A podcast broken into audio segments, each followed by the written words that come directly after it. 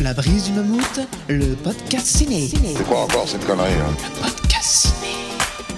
Invité, Sûrement le col y aller, un autre fouille merde. un thème, L'amour est impossible. Vous avez trois heures. deux films, Qu'est-ce que vous voulez que je foute de cette saloperie? Un choix. C'est fantastique. Présenté par Mammouth. Et quand tu veux, Mammouth. Tu veux que je fasse parler la poudre? Ah oui. Bonjour à tous, c'est Mammouth. Bienvenue dans ce nouvel épisode du podcast ciné de la brise du Mammouth. Alors le concept est très simple. Je reçois un invité, on choisit un thème, puis on choisit chacun un film en fonction de ce thème, et enfin on débat et on tranche. Et aujourd'hui, nous recevons Romain, alias Ramen de la chaîne Twitch Ramen Rider. Salut Romain. Bonsoir, ça va? Bah ça va et toi? Ça va très bien, je te remercie. Ça va Bon, bah écoute, c'est une bonne nouvelle. On, on- on- hein ça, ça commence bien déjà cette émission, si tout le monde est en forme. C'est ça. Bonne humeur. Et alors, qu'est-ce que c'est cette chaîne Twitch euh, Ramen Rider? Alors, on va faire un, un grand écart parce que bon, on est dans un podcast cinéma et euh, là, je vais virer euh, dans le gaming. Mais euh, outre mes, mes aventures euh, cinéphiliques euh, à droite à gauche, euh, je suis streamer et créateur de contenu dans le gaming de base. Et donc, j'ai une chaîne Twitch, Ramen Rider, comme on dit, où je stream des jeux vidéo, donc principalement Minecraft, Fortnite, des jeux d'horreur, etc. Voilà. D'accord. C'est le gros de mon activité actuellement.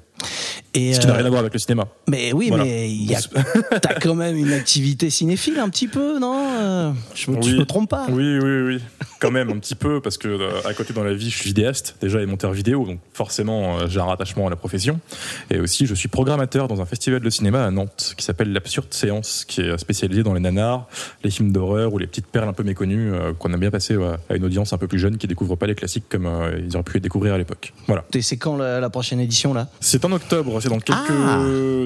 deux trois semaines, euh, donc c'est pile dans l'actualité en fait. Ouais, c'est pas, pas mal en fait. Alors écoute, euh, l'émission, ça je te, je te fais la- je te le dis en même temps, elle passera le 11 à partir du 11. Hein, donc euh, Ah bah c'est pile pile pour la est bon pile pour la édition de de- d'octobre. Et bah voilà, tu vois, formidable, le, le timing impeccable, on avait prévu quoi. Le hasard, le hasard. En fait, ce, ce, ce retard en fait était bien justifié. voilà. Parce qu'il faut savoir que euh, je sais pas si tu le garderas ou pas, mais cette émission on devait la faire déjà euh, en, en mai. Ouais, voilà, on a- bon, et- voilà, ça arrive. Il y a eu, il y a eu une glissade. Et euh, alors, t'en parles pas, mais je me permets quand même d'en parler. Il y a le podcast euh, Shitlist aussi. Ah bien sûr, bien Ouais. sûr. Ce fléau qui me poursuit. Oui. Mais euh, non mais, mais mais oui, je suis aussi dans le podcast Shitlist, donc le podcast sur le pire du cinéma, Mm. avec les copains euh, Luc, Marvin, Manu, Karim, tout ça. On se fait toutes les deux semaines un thème spécifique avec les trois pires films liés à ce thème. Mm. Donc ça va du pire 007 au pire film d'horreur, au pire remake, comédie romantique, euh, Ouais. tout ça. Voilà, on se fait euh, on, on se fait bien souffrir. Mais c'est ça, c'est que vous avez quand même bien du courage parce que c'est tous les 15 jours. Hein Oui. Donc ça veut dire que tu tapes au moins 6 films pourris par mois, quoi. En gros, alors on a tous un joker euh, quand même, euh, Ah oui. parce qu'on est quand même 5 sur 3 films, donc ça permet une rotation déjà. Ouais. Le seul qui peut pas vraiment s'échapper, euh, c'est Luc qui gère le podcast, et euh, le pauvre, euh, on est à notre 13e numéro là, donc tu fais euh, 13 x 3, ça fait quand même 39 films de merde. Et là on commence à rentrer dans le dur si tu veux, donc on a passé les nanars un peu faciles, tu vois, les Mhm. Resident Evil, euh, voilà, des trucs un peu faciles à attaquer. Et là on rentre dans le dur, dans vraiment les films très merdiques qui sont même pas drôles. Ouais. Euh, J'en cite un ou deux comme ça, mais par exemple récemment on a fait les pires comédies romantiques et on a eu droit euh, au remake de LOL américain. Ouais, je l'ai, écouté celui-là, effectivement. Il, ça avait l'air très Voilà. dur.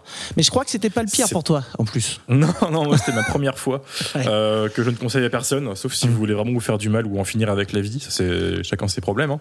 mais moi je vous le conseille si vous voulez vraiment souffrir un coup. C'est très mauvais. Euh, mais voilà, C'est- mais- concept, on se fait du mal. Ouais. Mais après, des fois, il y a quand même des bons films. Parce que là, j'ai vu l'autre fois, il y avait le, les pires films des meilleurs réalisateurs. Ça allait, quoi. C'était pas des grosses merdes. euh. Bah, on cherche aussi, euh, on, on cherche pas plutôt à attaquer euh, des films sans raison. On débat toujours un petit peu et on aime bien Mm. aussi mettre des films, pas pour la polémique, mais pour en discuter parce qu'on a toutes des opinions différentes et il y a des films que certaines personnes vont aimer et d'autres ne vont, vont pas aimer. On a fait un épisode sur Zack Snyder, Ouais. qui est une figure un peu polémique actuellement, où euh, on s'est pas fait trop défoncer parce qu'on a quand même tiré dessus comme il fallait. hein. Mais euh, Bah, je sais que beaucoup de gens aiment Snyder. On a pris Watchmen dans le lot, par exemple, euh, que moi je trouve très très correct, hein, qui, est, qui est très très cool. Mais t'en as qui détestent. Et C'est l'intérêt, c'est ça qu'on cherche, c'est une sorte de petit débat, pas un clash, hein, parce qu'on veut pas non plus passer pour les connards qui vont cracher sur un truc Ouais, c'est de la merde, etc. Pas du tout. On peut vite passer pour ce genre de personnes, mais, mais pas du tout. Faut vraiment écouter le podcast parce qu'on débat et on analyse un petit peu plus euh, tout ça. Ouais, ouais, c'est vrai qu'il y a toujours plusieurs avis et du coup, ça rééquilibre un peu le côté. euh, enfin, C'est ça. euh, ouais, voilà, exactement. hein. Je, je m'arrête, je finirai ma phrase. Le message est passé. Le message est passé, merci, c'était d'une clarté absolue. Et écoute, avant d'attaquer, euh, j'ai quand même une espèce de mini rubrique à faire parce que tu sais, on a tous un film dont on se souvient mais qu'on retrouve pas. Mhm. Et moi, j'en ai un qui traîne comme ça depuis des années. Et là, je me suis dit, j'en ai marre. Là, je, veux- je suis passé à la vitesse supérieure pour tenter de le retrouver. Vas-y, dis-moi tout. Et donc, je me suis dit, je vais en parler vite fait dans le podcast, des fois qu'il y a quelqu'un qui écoute ou que l'invité connaisse. Alors, écoute, a priori, c'est un film chinois. Action comédie. Au début, pour moi, c'était un Jackie Chan, tu vois. Mais euh, j'ai fait le tour, c'est pas, c'est pas Jackie Chan. Et donc, c'est des souvenirs. hein. J'étais petit. euh, Enfin, je- voilà. Ah oui, oui, je- j'entends. C'est- une galère. Tu vois le genre. Ouais, ouais. Donc, les mecs, ils veulent voler quelque chose. Alors, je me souviens plus ce qu'ils veulent voler. Mais ils veulent voler un truc. Mais ce sont les gentils quand même. Donc, voilà, ça doit être, doit y avoir une histoire. hein. Et en fait, pour avoir un alibi, à un moment, ils sont dans un restaurant et ils mettent des faux bras pour tenir le menu. Et ils en profitent pour se barrer. Donc, on a l'impression qu'ils sont toujours en train de lire le menu. Mais en fait, ils se barrent. Ok. Et pour aller voler le truc, justement. Et là, ils font de la tyrolienne pour attraper le. C'est un, c'est un camoulox C'est quoi? Donc voilà, écoute, je dirais que les mots-clés, c'est ça. hein. Euh, chinois, action comédie, faux bras dans le restaurant et tyrolienne pour aller chercher le. Tyrolienne. Ouais, tyrolienne. Alors, je vais pas pouvoir t'aider. J'espère que Twitter te sera bénéfique. Euh, si Marvin Montes de Shitlist euh, nous, nous écoute, c'est sa spécialité Ouais. de cinéma asiat. Je lui en ai parlé par Twitter, il m'a fait Oula, compliqué. J'ai fait merde. si même Marvin n'y arrive pas, mec, euh, c'est fini. Bon, j'ai envie de dire, hein, je commence comme ça, et puis peut-être que dans deux ans, quelqu'un me dira, mais évidemment. C'est ça, ou alors c'est typiquement le genre de truc, tu vas te balader un jour euh, dans une boutique, ou alors tu vas zapper à la télévision et tu vas le trouver par le plus grand des hasards. Ouais, ce serait ce beau, genre ça. de bail. Ouais. Ouais, ouais. Mais souvent c'est comme ça. Bon, écoute, je te propose d'attaquer, hein, parce que on discute, Ah bah, il on discute, mais euh, on a un, un podcast à faire là. Hein On a un programme quand même. on a un programme quand même. Passe-moi l'objet de ma visite. Vous venez me parler de quoi? T'as quel sujet? Ouais, bah au moins, on sait de quoi on parle, là, c'est clair. Alors, le thème que nous avons choisi aujourd'hui, c'est Sous la neige. Eh oui. Sans spoiler euh, le film que tu as choisi, euh, c'est quoi toi le premier film auquel tu penses quand on te dit euh, un film sous la neige? Ah bah c'est celui que j'ai choisi, donc ça va être compliqué de, Ne, d'en ne parler. spoilons pas alors. Euh, oui, voilà. Moi, je t'avoue que le premier auquel je pense, c'est Fargo, Bah oui. des frères Cohen. Oui. Et, Totalement, bien sûr. euh, Ouais, ouais, ouais. Bon, j'ai failli le proposer, mais je suis parti sur un truc un peu plus exotique, dirons-nous. Euh, T'as tenté un truc, t'as clairement tenté un truc. Merci, c'est sympa. et euh, et c'est marrant parce que j'ai vu qu'après ce film, ils étaient vachement contents, les frères Cohen, d'avoir fait un, un film dans la neige. Ils se disaient que ça faisait vraiment une super ambiance et tout, c'était mortel. Et du coup, ils ont conseillé à leur pote euh, Sam Raimi de faire un film euh, dans la neige aussi. Ah ouais? Et derrière, il fait un plan simple. Ah ouais? Ouais, ouais. Et en fait, un plan simple, c'est sous le conseil des frères Cohen que ça se passe sous la neige, en fait. D'accord. Ouais. Putain. Je, je savais pas si Eh j'ai ben voilà. Ça explique tout, euh, des, des choses. Ouais, ouais, ouais. des petits. Et du coup, alors pour toi, à ton avis, c'est quoi le bah, l'idée de faire un film qui se passe sous la neige? Qu'est-ce que ça apporte? Bah, t'as déjà très bien résumé euh, la chose quand t'as parlé de ce que faisaient les frères Cohen. Euh, ça apporte une putain d'ambiance, Ouais. déjà. Hmm. Et aussi un sacré défi technique. Parce que souvent, les réals, bon, ils ont des intentions, bien sûr, de réalisation, de scénario, etc. Mais il y a toujours un petit défi euh, pour se démarquer du lot. Et euh, souvent, les films sous la neige, euh, ça rajoute une putain d'ambiance, comme tu dis, et aussi un putain de grain à l'image, quoi.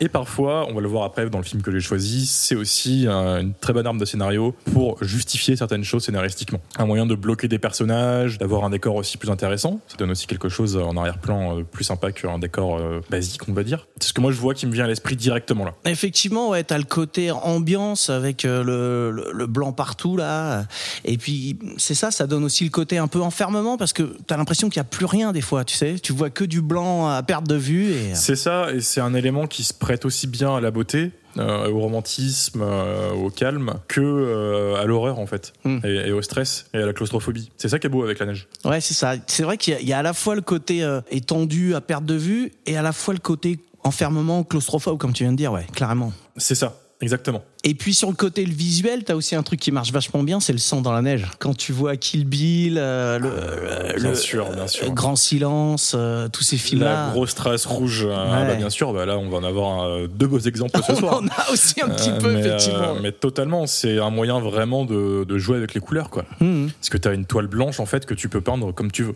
Ouais. Et euh, bon, après, évidemment, t'as le côté un peu classique, du côté froid, rudesse de la nature, tu vois, c'est The Revenant ou Mm. euh, Snowpiercer, tu vois, des films comme ça. Ouais. J'avais hésité avec euh, The Revenant justement. Ouais. J'avais hésité à le proposer. Il est pas totalement dans la neige, Mm. mais euh, c'est clairement un bon représentant du genre, hein, du, sous-genre des films de neige. Le, film de neige, le fameux genre du film de neige. ouais. le, le célèbre.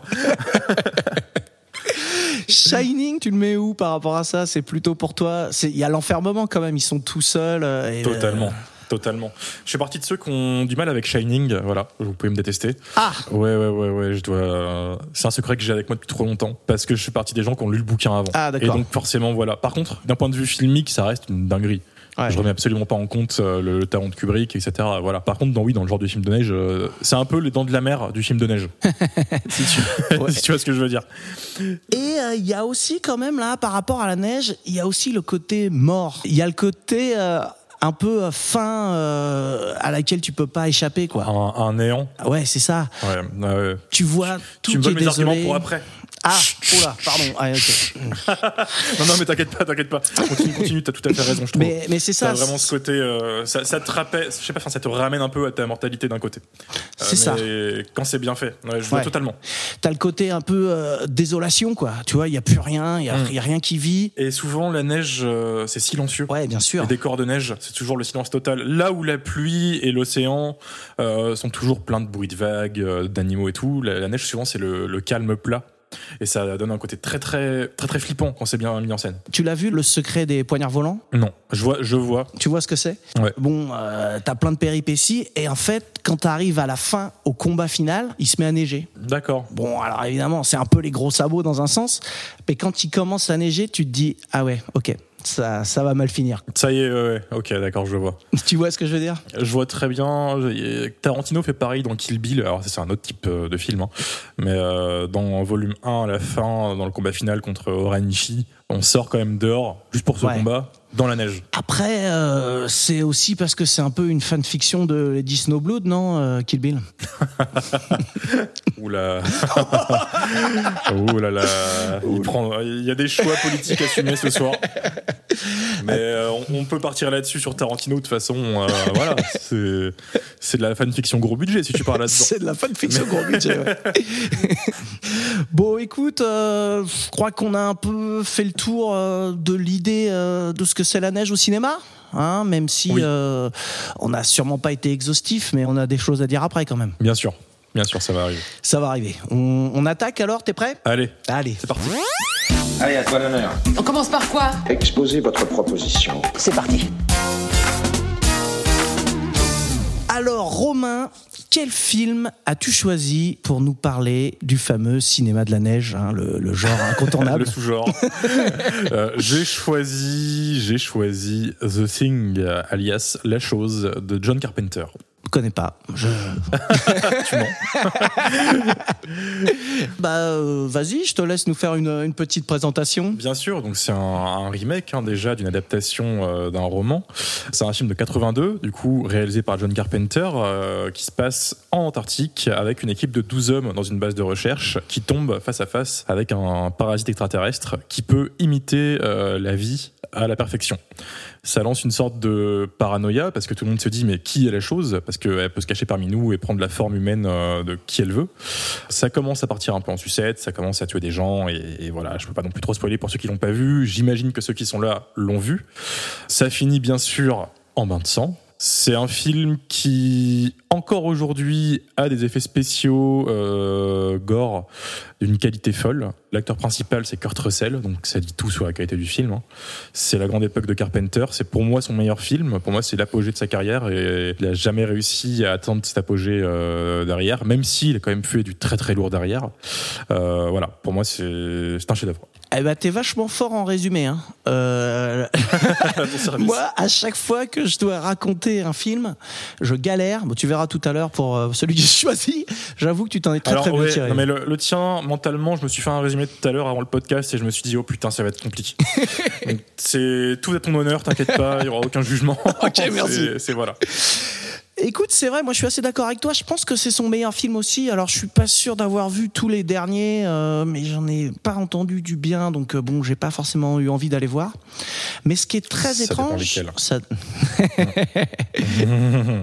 mais ce qui est très étrange, c'est que autant c'était euh, Carpenter, il avait le vent en poupe euh, jusque là. Il y avait eu Halloween et euh, The Fog. Oui. The Fog ou Fog d'ailleurs, euh, j'ai un doute. Bon bref. Euh, ça dépend du pays, je crois. Ça dépend du pays.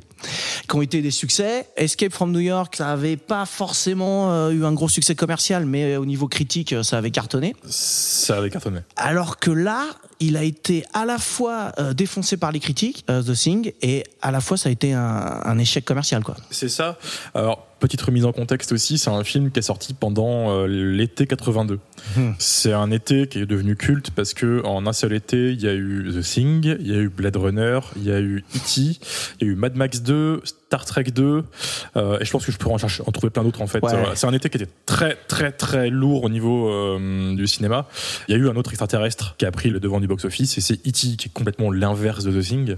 Et je pense que les gens ont beaucoup plus été séduits par le côté bon enfant et euh, on va dire un peu heureux que un film comme The Thing qui est hyper nihiliste en fait. C'est pour ça que je pense que ça a floppé et peut-être que d'autres films un peu nihilistes aussi, ou un peu plus dark, n'ont pas marché à l'époque, comme Blade Runner qui est sorti quasiment en même temps. Donc ça explique pour moi le- la déception des gens. Ouais, effectivement, je pense que l'époque était pas trop dans ce délire-là de films à la fois noirs, pessimistes, paranoïaques. Euh, C'était vraiment une époque un peu plus optimiste, quoi.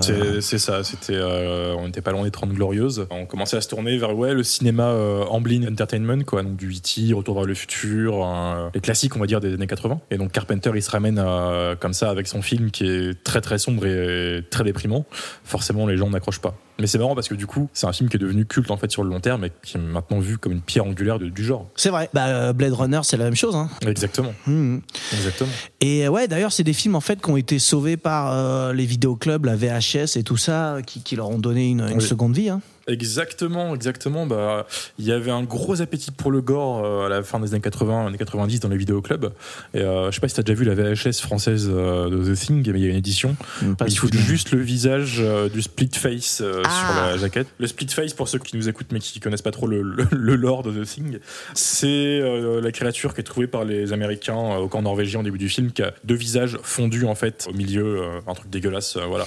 Donc ils ont réussi à bien le vendre aux amateurs de gore et petit à petit ça a fait sa réputation et, et voilà, le temps a sauvé le film. Est-ce que tu crois que euh, maintenant il y a des films qui sont sauvés par Netflix ou Amazon Prime? Ça arrive, tu crois? Tu penses que des vieux films, enfin Tu- de- ce genre de qui ont une nouvelle vie en- ouais, c'est ça. Oui, C'est-à-dire des films qui sont des échecs euh, au cinéma, en salle, et puis qui ont une deuxième vie parce que sur Netflix, euh, bah voilà, ils arrivent à attirer du monde, comme c'était le cas à Alors, C'est une l'époque. excellente question et j'ai pas d'exemple concret, mais je suis sûr que oui. euh. Ouais. D'un côté, euh, on, peut, on peut critiquer les plateformes sur plein d'aspects, mais en effet, ça offre une visibilité euh, de malade, quoi. Donc je suis sûr qu'il y a des films qui sortent maintenant qui peuvent attirer un nouveau public. Ouais, c'est possible. C'est sûr. Après, j'ai l'impression que souvent, enfin, les plateformes euh, mettent beaucoup en avant euh, les leurs productions, Bien tu sûr. vois, ou les films qu'ils distribuent en tout cas. Bien sûr. Et j'ai l'impression que bon, euh, ça peut quand même passer à la trappe pas mal de films. C'est le défaut, hein, ça reste aussi un business. Et en plus, euh, ah, attention, Jean-Michel Boomer, là, il sort. on consomme souvent du Netflix différemment qu'on consomme un film à côté. Je sais pas euh, si je sais ressentir ça, mais j'ai l'impression qu'il y a une partie du public Netflix qui va consommer un film. Toi, je dis consommer, voilà. Ouh là là. Parce que voilà, il regarde, il regarde, il regarde, il binge, il binge, il binge. Alors qu'à l'époque, on parlait des vidéoclubs, c'était un peu différent, tu vois. Tu choisissais vraiment le film. T'étais déjà plus intéressé, t'étais engagé avec ce film au moment où tu le louais. Hmm. C'est un peu, un peu plus différent. Parce que tu payais spécialement pour ce film aussi. Il y avait cette idée-là. C'est ça, c'est c'est ça. Il y avait le, le rituel où tu cherchais un film, tu regardais les jaquettes, tu lisais les résumés, etc. Maintenant, tu peux vite zapper. Moi, je me retrouve souvent euh, plus chercher un truc à regarder que regarder des trucs sur Netflix. Je, peux, je sais pas comment c'est pour toi. Ouais, je vois ce que tu veux dire, euh, effectivement. Je suis comme ça maintenant. C'est pas facile hein, de trouver quelque chose en fait sur Netflix. Effectivement, tu te dis, euh, est-ce que ce film-là il y est? Ah non. Mm, Mais sinon, C'est ça, et aussi, euh, ils ont une longévité différente. Les films qui sortent sur Netflix, euh, au bout de deux semaines, on n'en parle plus. Alors que euh, beaucoup de films de vidéoclub se sont fait une réputation au vidéoclub au final, et ont réussi à sortir des réals de la merde, ou des films sont devenus cultes, parce qu'ils sont restés des années dans un vidéoclub, dans des vidéoclubs plutôt, et petit à petit, ils se sont fait une sorte de réputation, et voilà. ouais, c'est ça, parce que toutes les semaines il y avait quelqu'un qui le prenait quoi. Exactement, Hmm. exactement. Pour revenir à The Thing, oui, c'est vrai, Yeah. n'oublions pas. n'oublions pas. Non, il y a un truc quand même qui est très marquant. Là, t'en as parlé, c'est les effets spéciaux. Oui, Euh, c'est Rob Bottin là qui est dessus. euh, Euh, Rob, euh, j'ai pas sa carrière sous les yeux, je de la trouver parce que c'est un mec qui est très connu maintenant, qui a pourtant, à l'époque de The Thing, dormi sur le plateau tellement il était pauvre. Hmm. Euh, c'est dire à quel point on reconnaissait pas son talent. Mais euh, c'est lui qui a fait les effets spéciaux sur Hurlement de Joe Dante, Hmm. film de loup-garou que je vous recommande, qui est génial. Et aussi Fog, donc euh, deux ans avant The Thing, c'est là où il, a commencé à bosser avec Carpenter. La créature dans The Thing, quand elle est découverte, elle change dans tous les sens et ça fait une sorte d'amas de, de gore, tentacules, etc. Et donc, il fallait quand même beaucoup de moyens. Et ce gars, avec son petit budget, parce que The Thing, c'est pas un film qui coûtait cher, a fait des effets spéciaux de malade. hmm. Il y a deux trois séquences, dont une qui a été animée aussi par euh, euh, c'est Joe, Joe Winston, Joe Winston, merde, Oui, euh, qui est très connu. Oui, il a été aidé. C'est pour les chiens là. Oui, voilà, la, la- séquence des chiens qui est la séquence de la, la première séquence de la créature au final, c'est la première fois que tu la vois, qui est une séquence qui est dégueulasse où un chien euh, se met à se transformer et à bouffer d'autres chiens. C'est génial. C'est peut-être une des plus belles créatures des années 80 à mes yeux. C'est plein de slime, plein de sang, c'est vraiment du body horror à l'état pur avec un design sonore qui est plutôt pas mal aussi. Et ça fout vraiment la trouille parce qu'au final, la créature, on la voit très très peu dans le film. Hmm. Ils ont coupé plein plein de plans. On voit dans les séquences euh, coupées sur le Blu-ray qu'ils ont coupé plein de plans de la créature qui marchait, euh, des plans larges. On la voyait beaucoup en fait de base, mais ils l'ont coupé beaucoup pour garder un petit côté mystérieux et ça marche super bien parce que les rares plans où tu la vois en entier, et ben ça marche super bien. Ouais, et puis en plus euh, le fait de, cacher des choses, ça renforce le côté paranoïaque. C'est ça. Quand il y a le- un moment là, on sait que il y a le chien qui se balade dans la station, on sait que c'est le monstre, Mm. et il rentre dans la chambre de quelqu'un et on voit que quelqu'un le caresse, mais on sait pas qui c'est. Par exemple, tu vois, il y a ce moment-là. C'est ça, et c'est un débat qui encore aujourd'hui fait rage. Il y a des forums entiers de fans de The Thing, parce que ça existe, où il y a des débats, mais t'imagines pas. Il y en a qui ont fait des, ti- des timelines, des timelines pardon, complètes des infections des membres de l'équipe, etc. C'est, Ah ouais. il y a des fans. Ah mais il y a des fans de fou, t'imagines pas C'est des fous. Et ouais, par rapport euh, au monstre, là, j'ai vu qu'en fait, Carpenter, ce qu'il voulait pas, c'est que ce soit un mec dans un costume. Parce que Dans tu sais, dans, ouais, c'est ça. Dans tous les films qu'il voyait quand il était petit de science-fiction, il était fan. Mais le monstre, c'était toujours un mec avec une combinaison, quoi. Et il voulait pas ça. C'est ça, bah, surtout que ça reste un remake euh, du coup de, de The Thing from Another World de Howard Hawks. Et dedans, la créature, bah, c'est ça quoi. Ouais. Alors, c'était fait euh, 30 ans avant, on peut pas juger. Entre Hmm. les années 50 et 80, il y a quand même un gros, gros euh, écart en termes d'évolution technologique. Mais euh, je comprends totalement. En plus, l'idée euh, du, du film, c'est qu'au final, cette créature, elle a pas de forme. Hmm. Et donc, lui donner une forme trop humaine, ça aurait tout gâché. Et c'est d'ailleurs pour ça qu'ils ont coupé un peu euh, des bouts de la créature euh, à la fin, sa forme finale, euh, là où euh, McCready balance la dynamite en criant euh, Fuck you too. On la voit très très peu. De base, ils avaient vraiment tourné une séquence, on la voit en grand, de haut en bas. Et elle avait vraiment une forme humaine, et c'est pour ça qu'ils l'ont coupé quoi. Parce Mm. qu'ils voulaient vraiment garder ce côté euh, très alien en fait, Ouais. au final. Très euh, bizarre, euh, on sait pas ce que c'est, elle a des yeux partout, tentacules par-ci, tentacules par-là, des trous, des bouches, euh, des dents, voilà. Et en fait, ça, c'est plus proche du livre, parce que le film de Howard Hawks, c'est aussi, enfin, c'est une adaptation d'un roman. Mm. Et dans le roman, l'extraterrestre, il se transforme et il prend l'apparence des membres de l'équipe. Ouais. Et en fait, pour revenir à Rob Bottin, son idée, c'était justement que il va pas seulement se transformer en, euh, enfin, prendre l'apparence des membres de l'équipe, mais vraiment avoir des espèces de formes aléatoires, euh, des, des mélanges, des choses, euh, ouais, de ce qu'on voit à l'écran, quoi, des trucs dégueulasses. C'est c'est ça. Et pour un film qui a maintenant euh, bientôt 40 ans, euh, c'est vraiment très bien fait. Et la preuve, c'est qu'il y a eu un préquel sorti en 2011 avec beaucoup plus d'argent et plus de moyens, puisque maintenant on a, la- on a le numérique, on a une meilleure connaissance de- de- du milieu des effets pratiques. Et c'était pas aussi beau. Alors il y a eu des interférences du studio, bien sûr, parce que de base ils ont vraiment tourné le préquel avec que des effets de, plateau, comme l'original. Mais c'est les studios qui ont dit, bah, en fait, on va tout couper puis on va tout remplacer par des CGI. Donc ça donne un effet un, un peu bizarre, mais on voit à quel point ça tient pas, quoi. Bah. Euh, le film a 10 ans cette année et c'est déjà euh, moche, vieillot un petit peu, ça ne dit pas très bien. Alors que les effets de plateau de Rob Bottin sont encore euh, top. Ouais. Un peu plastique par-ci par-là, bien sûr. hein. Voilà, mais Non, ça a- en fait, c'est ça. vraiment beau. Ça a vieilli, faut pas dire que ça a pas vieilli, mais ça, on n'a pas Voilà. l'impression que ça a 40 ans quand tu vois des films ouais, qui ont 10 ans ou euh, des choses comme ça. Mm. Tu flippes des fois sur euh, la, la façon, dont ça- à la, vitesse à laquelle ça vieillit. Quoi. Ouais. Alors que là, 40 ans, tu fais ouais, ok, on voit que c'est pas tout à fait vrai, Ouais. mais ça tient mieux la route. Totalement. Et pour ce podcast, du coup, je l'ai re-regardé et je me suis fait la 77e nouvelle fois. version. euh, c'est ça. Je me suis fait la nouvelle euh, version qui vient juste de, juste de sortir en 4K, un nouveau remaster et euh, c'est fou. Ils l'ont ils l'ont restauré encore plus qu'avant et euh, on dirait un film qui est tourné en fait là devant toi. Ouais. C'est c'est fou. Donc il vieillit très très bien ce film. Outre les coupes de cheveux un peu années 80 et voilà, on pourrait vite croire que c'est un truc récent. Et du coup, euh, parce que là, euh, on parle un peu des effets, tout ça, mais il faut quand même parler un peu du savoir-faire de, de Big John, hein? Parce, Quand même. parce le- que quand le même, le daron, c'est ça. Pour moi, c'est vraiment là où il a tout donné, quoi. C'est marrant parce que c'est un mec qui est très terre à terre et euh, comme beaucoup de cinéastes, quand tu vas leur dire à quel point leur réalisation est profonde sur tel ou tel film, il va dire, bon, je sais pas, j'ai juste filmé ça comme ça, quoi. Mais pour moi, je, je suis sûr parce que c'est vraiment un film qui a d'une maîtrise vraiment rare. Et j'insiste sur le mot rare parce que même lui, dans sa carrière, arrivera pas à réatteindre euh, ce talent, pour moi. C'est c'est subjectif, hein, bien sûr. Mais pour moi, c'est celui qui est le plus maîtrisé en termes de cadrage, de réalisation et d'intention. Parce que quand même, c'est un film qui mise tout sur la paranoïa. Et il compose ses plans d'une certaine manière qui fait que t'es jamais à l'aise. Ça peut vite partir. En plus, comme on sait que c'est une créature qui peut vite exploser, ça rajoute une couche de, de paranoïa. T'as des très très longs plans dans la station avec une musique, en plus d'Ennio Morricone qui met une tension aussi euh, assez badass. Ouais. C'est très très calme et pourtant t'as quand même cette sensation que quelque chose ne va pas, même quand tout va bien. Parce que tu sais que potentiellement la personne qui est en face de toi n'est pas cette personne, mais peut te bouffer en deux secondes. Et dès qu'il arrive à mettre cette idée dans ta tête, bah, il a gagné. Ouais. Pour moi, c'était le challenge de ce film, c'était vraiment de mettre cette ambiance un peu sombre et euh, paranoïaque. Puis enfin, il était bien entouré parce que bon, ça reste un mec qui sait tenir une caméra, Carpenter euh, de base, on l'a vu pour Halloween, euh, The Fog avant, c'est, il sait mettre une ambiance.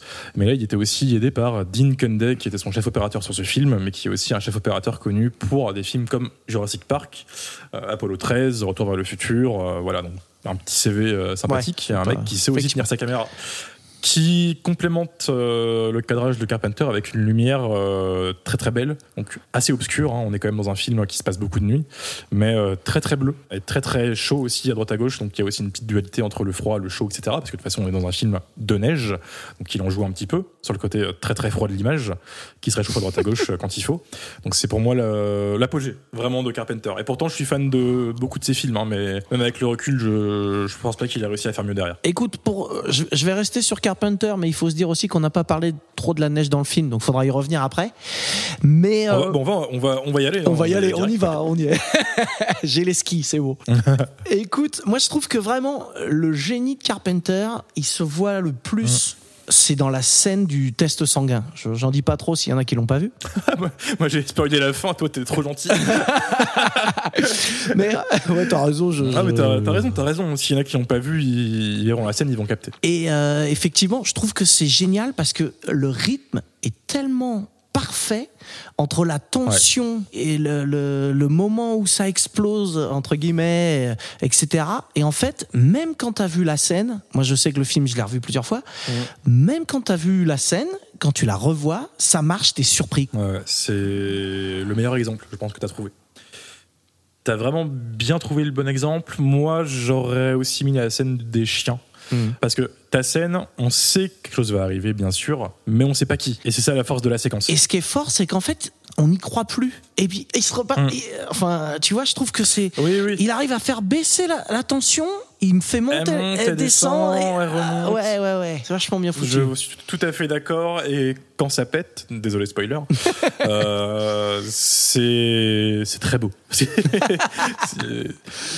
C'est- pas du jumpscare un peu nul où il n'y a pas vraiment de récompense derrière. Là, c'est vraiment, si tu te mets dans cette situation-là, à ce moment-là, t'inquiète pas que derrière, c'est qu'il y a une raison et que quand il t'y emmène, euh, ça vaut son pesant d'argent. Moi, j'aurais mis la, séquence des chiens parce que contrairement à ta séquence on ne sait pas qui c'est qui va se transformer ou ce qui va se passer, avec celle des chiens, on sait que le chien, c'est la créature. On est directement sur lui depuis le début du film, on sait que ce Hmm. chien a un souci, etc. Donc tu sais que ça va péter. C'est juste comment et, Voilà. et qu'est-ce qui va se passer. C'est ça. Et ça commence d'ailleurs par un truc qui est hyper audacieux, c'est que buter des chiens aussi brutalement euh, à l'écran, c'est quand même bonne entrée en matière, quoi. Ah bah c'est pas la même ambiance Kitty, c'est sûr.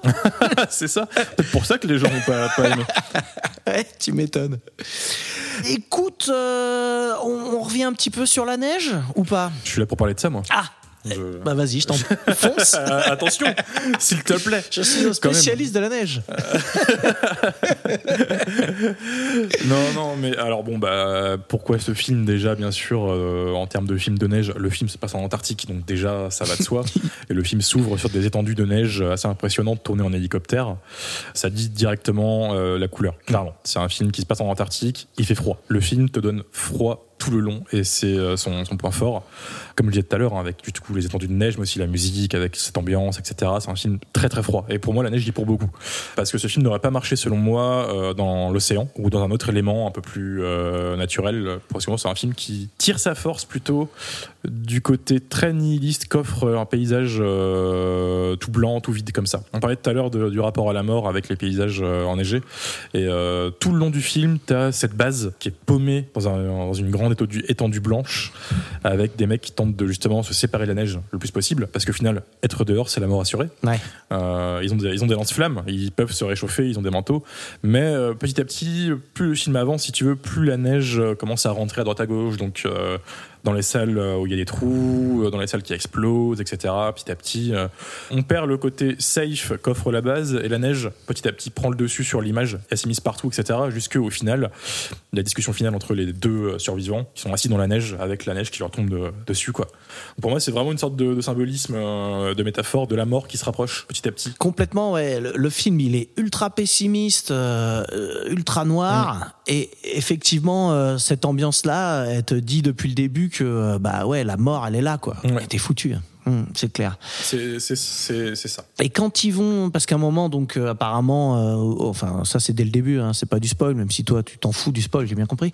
Euh, mais au début, on voit que le chien il vient d'une base voisine, et quand ils vont dans la base voisine, t'as tout qui est gelé, qui galère dans la neige, qui retrouve la grande place où il y a le, la soucoupe volante là, Et les cadavres sont d'ailleurs gelés. et les cadavres, ouais ouais ouais, exactement. C'est pour moi la mort personnifiée. Ouais, c'est ça. Aussi, peut-être une autre métaphore, enfin moi je l'ai aussi pris comme ça, c'est aussi un- une belle vision de, de l'espace, si tu veux. On a euh, en face un alien, un peu vénère, et on a le premier contact avec cet alien, donc le premier contact de l'homme avec un extraterrestre, qui vient du coup d'une soucoupe volante, euh, qu'on voit enterré, etc., euh, par les Norvégiens. Et euh, dans le néant, au final, on voit toujours le néant comme du noir, mais là c'est juste blanc, hein, Ouais, c'est juste une couleur qui change. Mais pour moi, c'est vraiment ça, c'est vraiment l'espace, le vide, froid et euh, mort assuré si tu en sors pas équipé. Ouais, c'est vrai, il y a de ça. C'est pour ça que pour moi l'océan n'aurait pas marché. Pour moi c'est le neige, le froid, la mort. Et on voit aussi vraiment que les Norvégiens, là, ils ont sorti la bête d'un énorme cube de glace Oui. qui fait à la fois cercueil, à la fois une espèce de, de comment dire, euh, Totalement. Oui, oui. de, de- Un gros cube de, glace. euh, oui, oui, oui, oui, je vois le, le gros cercueil comme tu dis. Ouais. Et là, pareil, tu fais. À la fois, ça peut donner aussi un peu l'impression, tu sais, dans certains films, des, euh, tu sais, quand ils sont en, font des longs voyages là, qui sont endormis dans des espèces de, de scaphandres là, tu vois ce que je veux dire? Ah, Je trouve pas le terme technique, Comme mais- dans, oui, oui, Comme dans Alien, ou- dans- ouais, voilà. quand ils font de l'hypersommeil ou un truc du genre. Ouais, voilà. Quand ils sont en, en hibernation. T'as à la fois ça, à la fois le cercueil et à la fois euh, bah, le présage de la mort, quoi. C'est bon, les gars, euh, Mm. voilà ce qui vous Mmh, attend. C'est c'est ça. Le, le- le message du film, c'est vraiment le- la mort vient du froid, quoi. Et dès le début, puisque les premiers plans, c'est le chien qui sort de la neige et qui se met à courir et qui vient de la neige, qu'on sait pas d'où il vient sinon, et voilà, quoi. On constate quand même que le Norvégien tire comme un pied hein, euh, Oui. au fusil. Ah oui, oui, il est pas très très euh, pas très doué. Il est même en négociation parce qu'il serait arrivé chez les Américains euh, calmement, il aurait peut-être pas tiré sur eux, ça aurait peut-être pu passer. Mm. Mais bon, je sais pas si t'as vu le préquel. Non, je l'ai pas vu. D'accord. bon. Ah, spoiler, c'est pas spoiler. euh, Bon, allez, vas-y. voilà. Ouais, euh, la scène du générique du préquel, qui est en dehors de l'histoire du film. donc t'as pas de spoiler par rapport au, au protagoniste. C'est ce qui se passe vraiment juste avant ce passage de l'hélicoptère, D'accord. où euh, un Norvégien qui était pas du tout dans, dans l'histoire euh, débarque en hélicoptère pour voir ce qui se passe, quoi, puis tout le monde est mort. Et sauf ce Norvégien qui est hystérique et qui a vu lui tout le monde mourir tout le long du film, donc il a pété un câble, et qui voit le chien partir, et du coup il est hystérique parce qu'il sait ce qui va se passer. Et donc il tente de justifier un peu ce, ce côté un peu euh, hystérique, erratique, euh, voilà. Bah, en même Mais, temps, euh, ça se justifie en vrai. Un petit peu. un petit peu, vu le, vu le bordel qui est en face, je peux comprendre. Mais je pense qu'il aurait pu communiquer un peu plus gentiment avec eux. Peut-être ne pas tirer sur eux, ce serait déjà mieux, je pense. Surtout les Américains. Ouais, on sait, on sait ce qui se passe quand on tire sur un Américain. C'est c'est ça, ils sont, ils sont très chauds. Écoute, euh, je pense qu'on a fait un bon tour. De toute façon, on pourra euh, reparler un petit peu du film tout à l'heure quand on les comparera tous les deux à la fin. Bien tu sûr, tu bien veux sûr. rajouter un petit truc ou on enchaîne? Ouais, si, si, si, si j'ai quand même un, un petit truc à rajouter. Au final, c'est que euh, c'est un détail, hein, mais c'est dans une sé- séquence du film qui vient un peu confirmer ce qu'on dit sur la neige et la mort. C'est le personnage de Fuchs ou Fux, je sais pas comment on le prononce en, en VF, c'est un des médecins, un des scientifiques. Il étudie tranquillement euh, dans, son, dans son salon et euh, il est attiré dehors et on retrouve son cadavre dehors dans la neige. Et pour moi, c'est la meilleure signification en fait. C'est vraiment, ils ont beau être safe dans leur base, on les retrouvera en fait complètement ensevelis dehors et, et voilà. C'est euh, une petite séquence qui est plus tard dans le film qui me rappelle un peu ce qu'on disait tout à l'heure. Ouais, effectivement. Effectivement, c'est un bon résumé euh, de, bah, du film, finalement, c'est vrai. voilà. Moi, j'ai vu une petite anecdote marrante, c'est que tous les ans, dans une base euh, de- en Antarctique américaine, là, ils se font un marathon The Thing et ils se passent les trois films. Ah bah ils ont grave raison, je ferais tellement pareil. C'est obligé. C'est l'Antarctique a un seul film, c'est lui. Le sous-genre antarctique. Écoute, pour faire une, une euh, transition parfaite, je dirais que le sous-genre Antarctique a peut-être qu'un seul film. Mais le sous-genre neige en a plusieurs. Vas-y. C'est- tout autour là. Vas-y, balance. Et maintenant à toi. Bon alors écoute, je te fais une proposition. Vous voyez pas ça? Je vais me gêner. Alors, moi, pour parler de la neige au cinéma, j'ai choisi Goyokin. Eh oui. Eh. Donc c'est un film japonais de 1969 euh, réalisé par euh, Hideo Gosha, qui est un film qui a fait, euh, qui est un réalisateur pardon, qui a fait pas mal de films de yakuza et aussi euh, beaucoup de shambara. Donc shambara, c'est les films de samouraï, les films de sabre. Donc Goyokin, c'en est un, hein, on peut le dire. Mm. Totalement. Totalement. Et le rôle principal, je suis obligé d'en parler un petit peu parce que mon camarade Philou me dit toujours euh, que Toshiro Mifune, tu vois qui c'est, l'acteur japonais là qui est dans beaucoup de Kurosawa, c'est un excellent, Oui. c'est un excellent acteur. Oui. Mais au Japon, ce n'est que le numéro 2 parce que le numéro 1 c'est Tatsuya. C'est Tatsuya. Ouais, Nakadai. Donc voilà, donc lui, effectivement, il a joué dans beaucoup, beaucoup de films de euh, Masaki Kobayashi, donc euh, Harakiri, Mhm. euh, La condition de l'homme. Il y a Kwaidan, je sais pas si tu l'as vu, Kwaidan, c'est un film à sketch. Et il y a aussi Non. une séquence euh, sous la neige avec une espèce de fantôme de la neige euh, qui est pas mal. Je vais être très franc en termes de films de sabre, en, en termes de films de samouraï, je n'ai vu que quelques Kurosawa. Hmm. Pour moi, c'était une vraie découverte. Je connaissais pas du tout Goyokin, je connaissais pas ce cinéaste, je connaissais pas, attention, un culte, hein, Tatsuya Nakadai. C'était mon premier film avec lui. Donc d'un côté, c'était vraiment une sorte d'initiation, tu vois, ce soir. Mais après, il est quand même pas mal dans les Kurosawa, même ceux où il y a euh, Toshiro Mifune, il a des seconds rôles. Et puis, euh, je sais pas si tu as vu Ran de Kurosawa, Non. mais c'est lui qui a le rôle principal euh, dans Ran. D'accord. Donc effectivement, euh, on peut discuter. Hein, Philou euh, nous dirait autre chose, mais on peut discuter. mais c'est également un, un grand acteur japonais, quoi. C'est clair. Qui, qui tourne encore, hein, visiblement. Écoute, ouais, ouais, ouais, j'ai vu qu'il avait fait plus tourné pendant plus de deux ans, 200 films, hein, et euh, je crois qu'il est, est ça. pas mort. hein. non, non, non, il a 88 ans et euh, son dernier film est sorti il y a 2-3 ans. Ouais, Et euh, ouais. apparemment, il pète la forme. Je vois des photos là. Comme quoi. Comme quoi, tu vois. Eh oui. Tuer des gens dans la neige. Ça fait du bien. Écoute, je vais tenter un petit résumé de l'histoire, même si, euh, bon, euh, je vais pas y arriver. Alors, j'ai le résumé sous les yeux, je Ah. jugerai. D'accord. Donc en fait, c'est l'histoire donc de Makobei Wakizaka. Alors je, je suis nul hein, euh, en japonais, hein, je vous préviens, les accents sont horribles. hein, voilà. qui est un samouraï qui en fait s'est barré de son clan parce que euh, il y a euh, quelques années, son clan euh, avait besoin d'argent et ils avaient fait un truc horrible où ils avaient euh, détourné un bateau rempli d'or qu'ils ont coulé. Et avec l'aide des pêcheurs, d'un petit village de pêcheurs local, ils ont récupéré l'or et après ils ont tué tous les villageois. Voilà. Et donc lui, il n'était pas trop dans l'affaire, mais il se retrouve quand même un peu mêlé parce que c'est son clan, tout ça.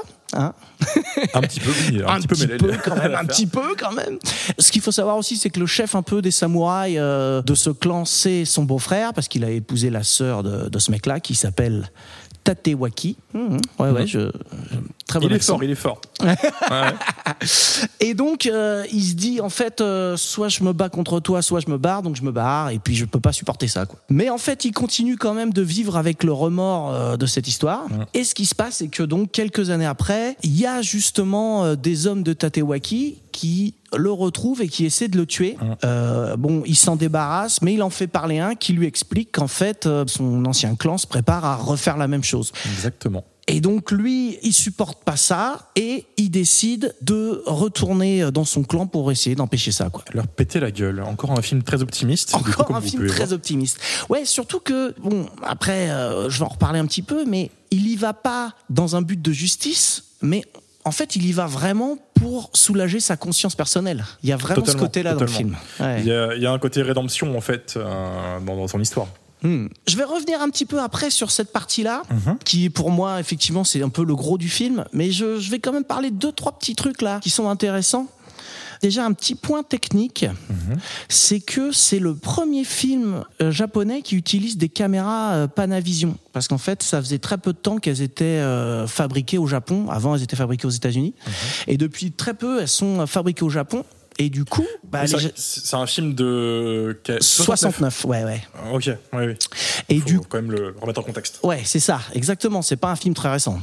En fait, les cinéastes euh, japonais, du coup, ils ont accès à ces caméras-là. Et ces caméras, elles ont beaucoup d'avantages parce que déjà, elles sont plus petites. Donc ça permet de faciliter euh, les déplacements, les opérations, plein de trucs. Et aussi, elles ont des, un nouveau type de lentille qui permet euh, d'utiliser le zoom de façon beaucoup plus efficace et tout.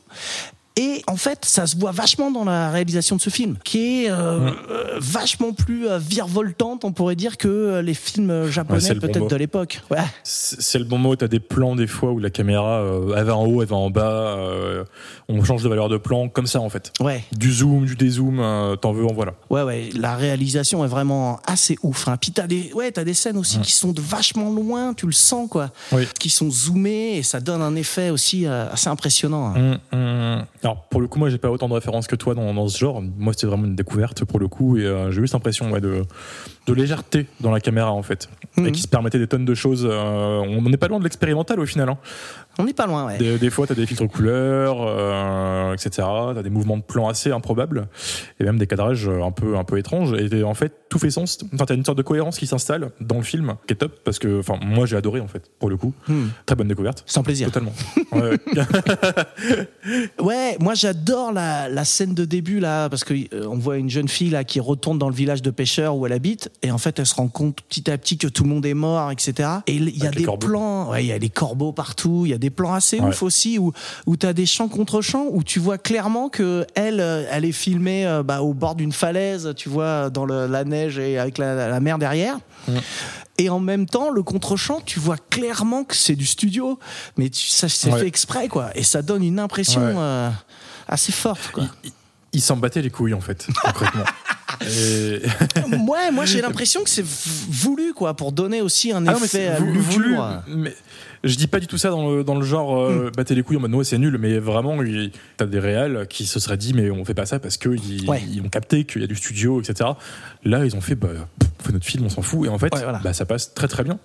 Le- L'ambiance du film, du coup, est plutôt unique grâce à ça, je trouve. Ouais, ouais. C'est vrai que tu fais très vite le, le tri entre les vrais décors naturels, qui sont magnifiques d'ailleurs, Ouais. faut le souligner.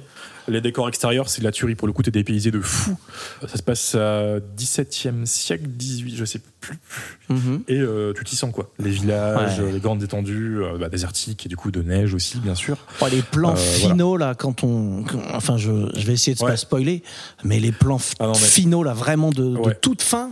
Ils sont incroyables. Ouais, on pense au même, je pense, où il y a un peu de vent. Ouais, la exactement. neige, euh, ce Mm. plan euh, m'a soufflé pour le coup. Une tuerie. Je recommande vraiment qu'ils nous écoutent de le regarder. Il est dur à trouver, mais regardez-le. Heureusement, t'avais un cousin japonais. euh, qui m'a envoyé une copie.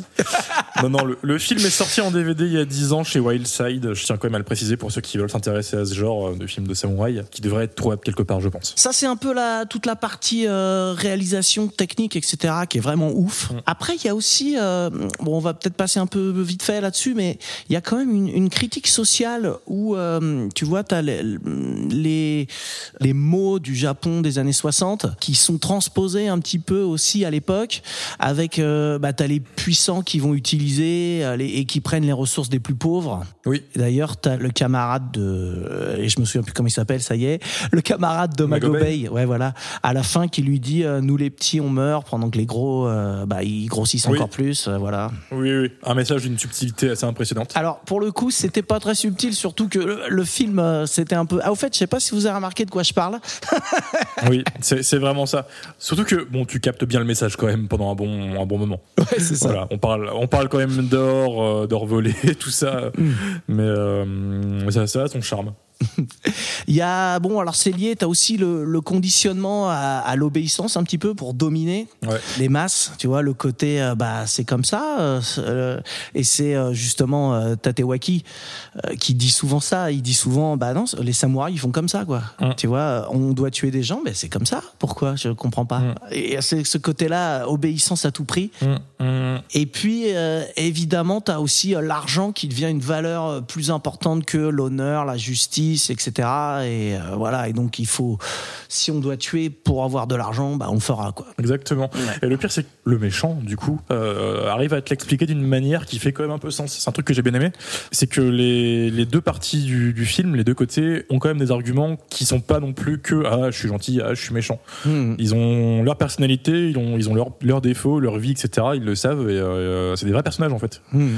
Et c'est pas quelque chose auquel je m'attendais euh, dans un film de samouraï. Et j'ai clairement sous-estimé le genre. Non mais non mais c'est con, mais c'est là où je me suis dit putain en fait c'est beaucoup plus que ce que je pensais. Donc c'est pour ça que la découverte était vraiment totale. C'est que tout n'est pas blanc ou noir, ça peut être gris. Et, euh, et voilà. Eh ben écoute, tu m'offres la transition parfaite pour parler justement de ce que je voulais dire. En fait, tu vois, on peut faire beaucoup de ponts entre le Shambhala justement et euh, le western pour les États-Unis. Oui. T'as un peu euh, tous les westerns classiques où euh, t'as le héros qui a une morale irréprochable, etc. Le mec droit dans ses bottes, qui va faire le bien, vraiment, tu vois, l'image du gentil. Et euh, t'avais un peu la même chose avant avec le samouraï, toujours le héros qui va être euh, pareil, tu vois, noble, euh, une morale irréprochable. Et Oui. quand ça avance, les années 60, etc., tu commences à avoir euh, bah, des westerns, euh, tu vas avoir des Peckinpah, des mecs comme ça, qui vont faire des films où on te dit, bon, Ouais. on va arrêter de se branler avec la noblesse des cowboys. Ils vont questionner un petit peu le genre. Ouais. Oui, clairement, il y, a un- il y a un changement. hein. Puis même aussi avec l'arrivée des western spaghetti, déjà, c'est plus la même Ouais. tête qu'a le cowboy dans, dans le film. Exactement. ouais. Euh, ouais, ouais, ouais. C'est vrai qu'entre John Wayne euh, et Clint Eastwood, il y a une légère nuance. Ça. Et euh, du coup, bah tu vois, on arrive un peu là justement avec la même chose et on a une espèce de, tu vois, on parle de western crépusculaire. Et ben là, on a un peu la même chose avec un Shambhala crépusculaire où tu as une version bah, justement euh, complètement désenchantée du style avec des samouraïs qui sont plus nobles. Donc comme tu disais, euh, d'un côté, t'en as un qui va obéir à tout prix à son clan, donc qui a une espèce de ouais d'objectif ou en tout cas de ligne de conduite. Mm. Il a pas l'impression d'être mauvais, tu vois. C'est juste que pour lui, on fait comme ça. Il y a ça. On fait comme ça. Il y a des règles, euh, il les connaît que ça, donc forcément, euh, voilà quoi. Ouais, ouais. Et de l'autre côté, euh, bah euh, Magobei, en vrai, c'est une espèce de anti-héros parce que il s'était barré, il avait été lâche en fait. Et quand il revient, c'est pas pour dire euh, bah euh, c'est je vais ré- rétablir la justice, c'est pour dire je m'en veux tellement qu'il faut que je me soulage. C'est ça, c'est pour lui en fait. C'est presque égoïste en fait, c'est pas pour les gens. Exactement, ouais, pour ouais. lui. C'est vrai, il y, a un re- il y a un recul clairement euh, sur, euh, sur le film. Ouais, voilà, et ça donne euh, ce côté méta qu'on peut voir aussi dans des Peckinpah ou des films comme ça, tu vois, où on dit, euh, bah voilà, euh, les samouraïs, c'est bien beau de dire que c'était toujours des mecs euh, ultra euh, nobles, euh, etc. Mais bon, faut pas rêver. Il y a- eu évidemment des trucs horribles reste- qui se sont. Ouais. C'est c'est ça, ça reste une vie de merde, quoi. Ouais. C'est un peu le message du film à la fin. enfin. reste une vie de merde. ouais. Anti-héros, c'est le mot. Ouais. Bon, j'ai beaucoup parlé. Je sais pas si tu as peut-être des choses à dire quand même. Bah Excuse-moi. non, mais t'as plus ou moins dit ce que j'avais envie de dire aussi. J'ai un peu rebondi dessus. C'est le côté euh, bah, justement euh, social et le recul que le film offre sur le genre et euh, sur ce qu'on peut penser de ce genre de film de base, qui moi m'a surpris, agréablement surpris d'ailleurs. Meilleure analogie, hein, le western, tu l'as dit, entre les vieux westerns et les westerns un peu plus récents. euh, voilà, c'est ça qui m'a pris, qui m'a eu personnellement. Parce que je m'attendais vraiment à un film de samouraï très classique. Vraiment très bonne surprise. J'ai pas autant de choses à dire que toi parce que je suis vraiment novice dans le genre. Donc je suis plus en mode euh, à t'écouter et à apprendre. Tu vois, hmm, Ouais, euh, quand même, n'en fais, pas trop. euh, Mais euh, non, non, pour ceux qui ont envie de s'initier au, au genre, euh, moi je le conseille totalement. C'est pas très long, ça dure que deux heures, on les voit pas passer.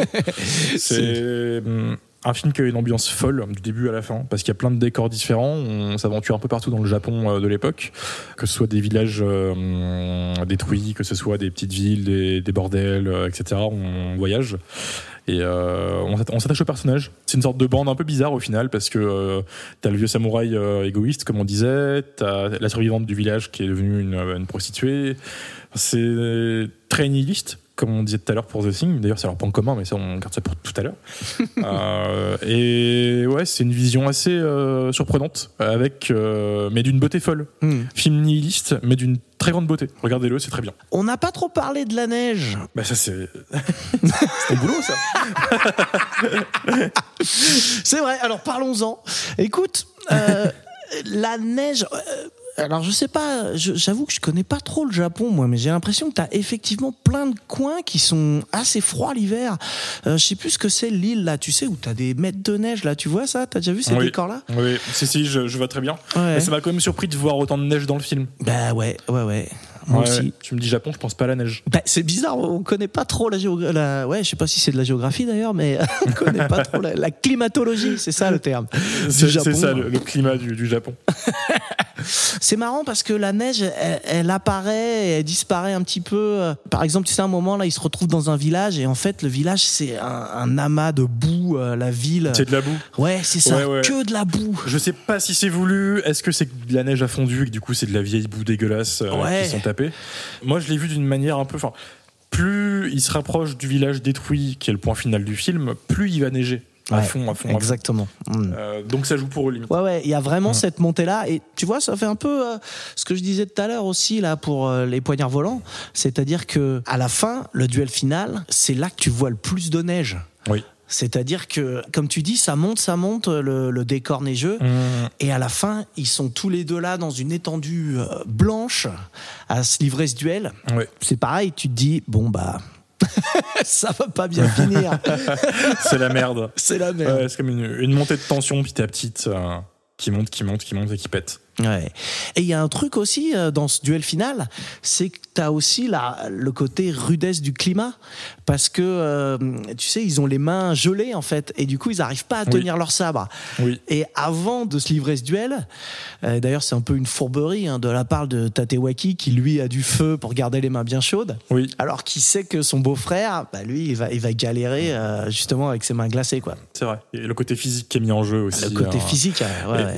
Est-ce que c'est pour ça qu'aussi dans un des premiers duels du film, Tatsuya reprend son sabre à une personne à qui il a failli le, le donner et il se met de l'eau sur les mains avant d'aller les, les combattre Alors écoute, j'ai pas très bien compris, mais moi je me demande même s'il se met pas du sac, c'est du saké qui se met, non? On dirait, oui, c'est du saké.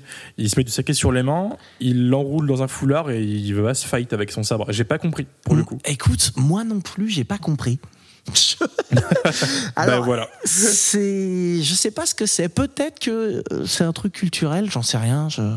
Hum, Je, voilà. Donc, si Twitter, vous êtes là. Si jamais quelqu'un, donc vous avez un film à trouver et une explication à nous donner là-dessus. Merci. c'est ça, c'est votre podcast maintenant. hein, voilà. Tu veux rajouter un petit truc là sur le film ou on passe euh, à la comparaison? Euh, Non, t'as très bien résumé. Moi, j'ai tout ce que j'avais à dire. Euh, comparaison, let's go. C'est la nature du métier. Le point de conversation, c'est un ultimatum. Nous devons faire des choix. Ça va trancher, chérie. Alors, nous arrivons donc au moment du choix. Je rappelle que le principe du choix, c'est de se demander lequel de ces deux films tu recommanderais à un pote qui te dirait qu'est-ce que tu me conseilles comme film de neige, hein, le fameux euh, Comme sous-genre. film de neige.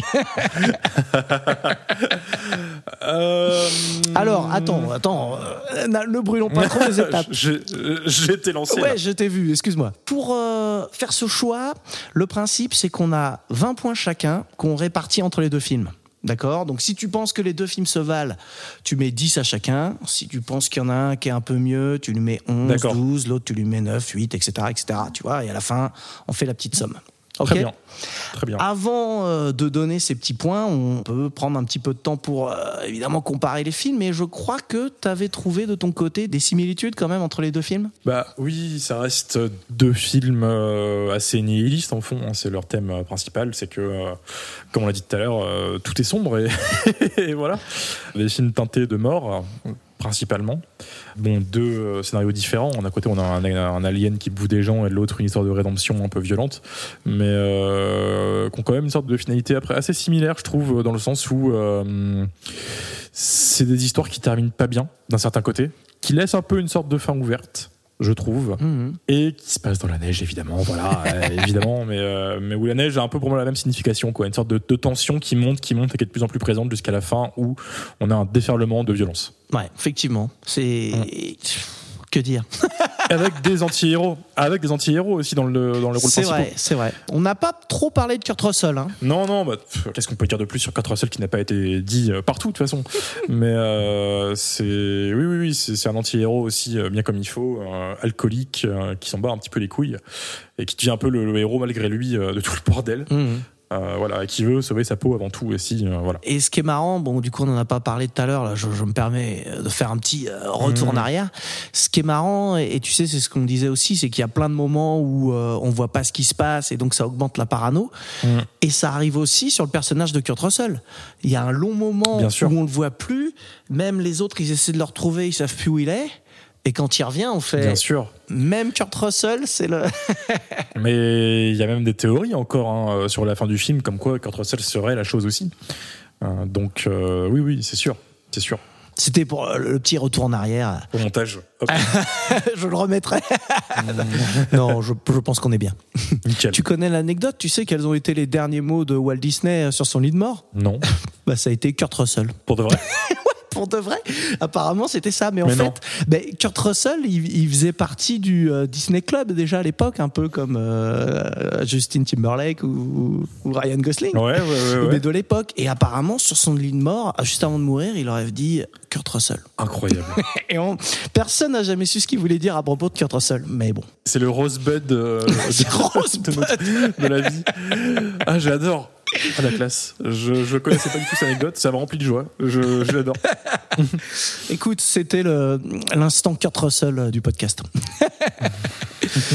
Donc, écoute, moi, je t'avoue que j'ai un peu de mal. Je trouve que ce sont vraiment deux excellents films. Oui. Donc, c'est un peu difficile de vraiment trouver des points négatifs euh, sur l'un par rapport à l'autre. euh, C'est ça, parce que c'est vrai que c'est deux mastodontes, et à mon avis, les points négatifs seront surtout euh, en fonction de la personne qui va les regarder.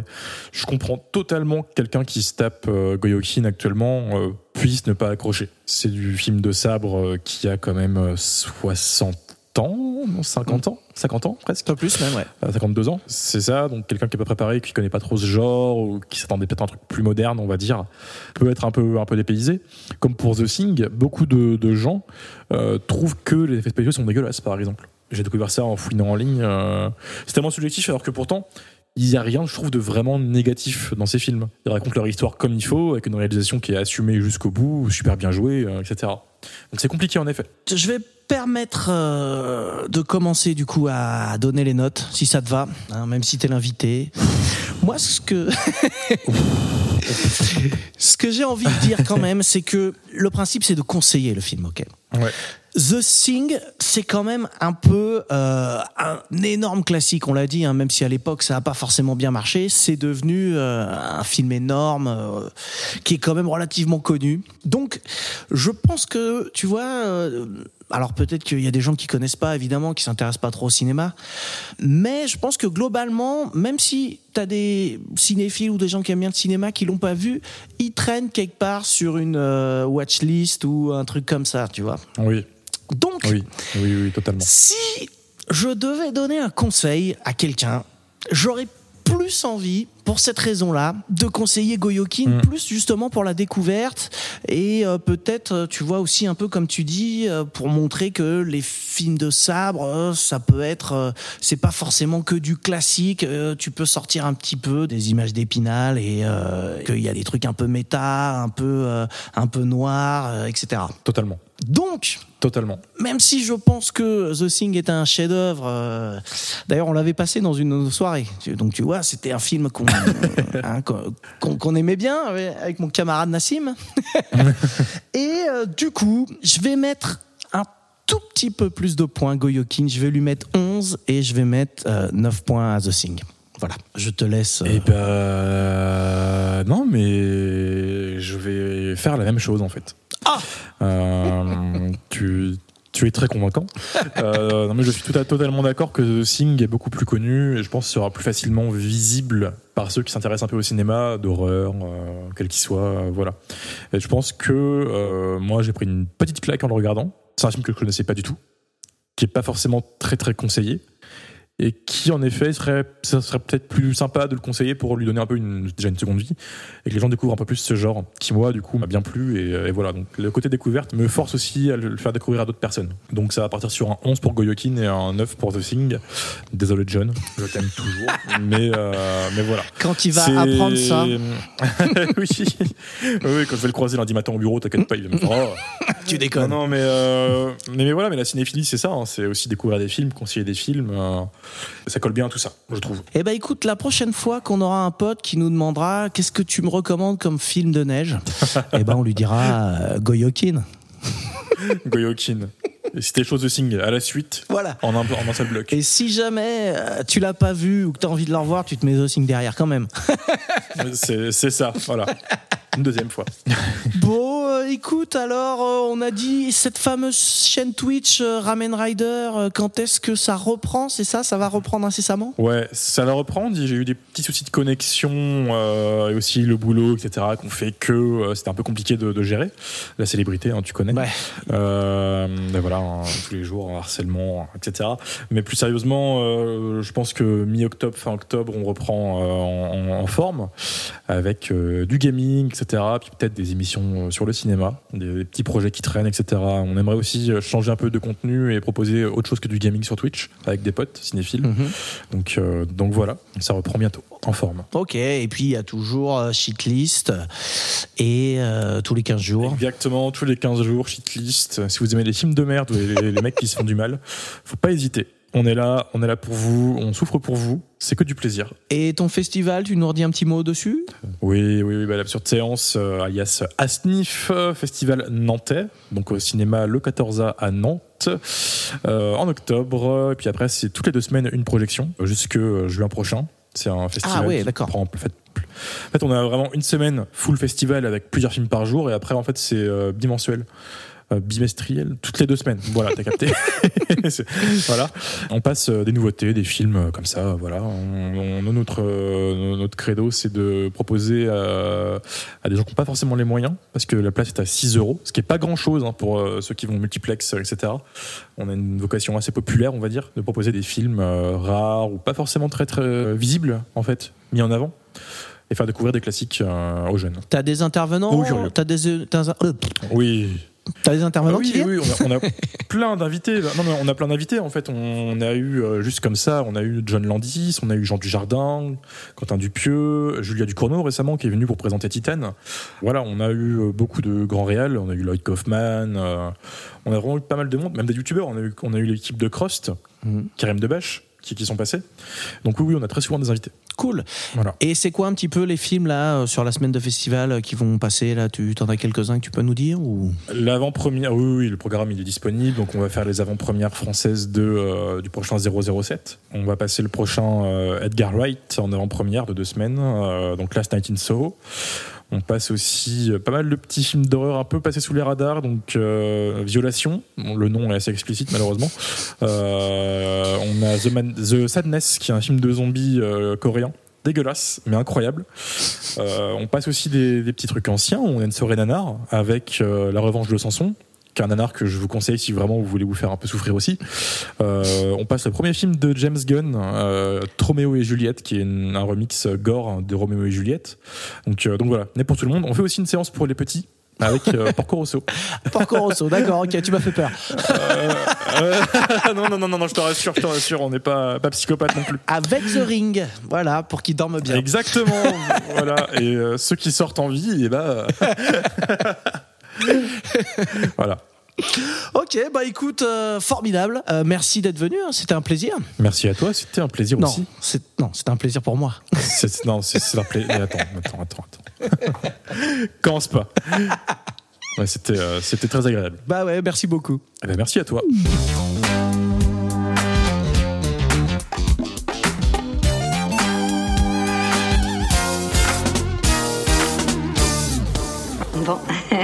Excusez-moi. Il est tard maintenant, il faut que je rentre.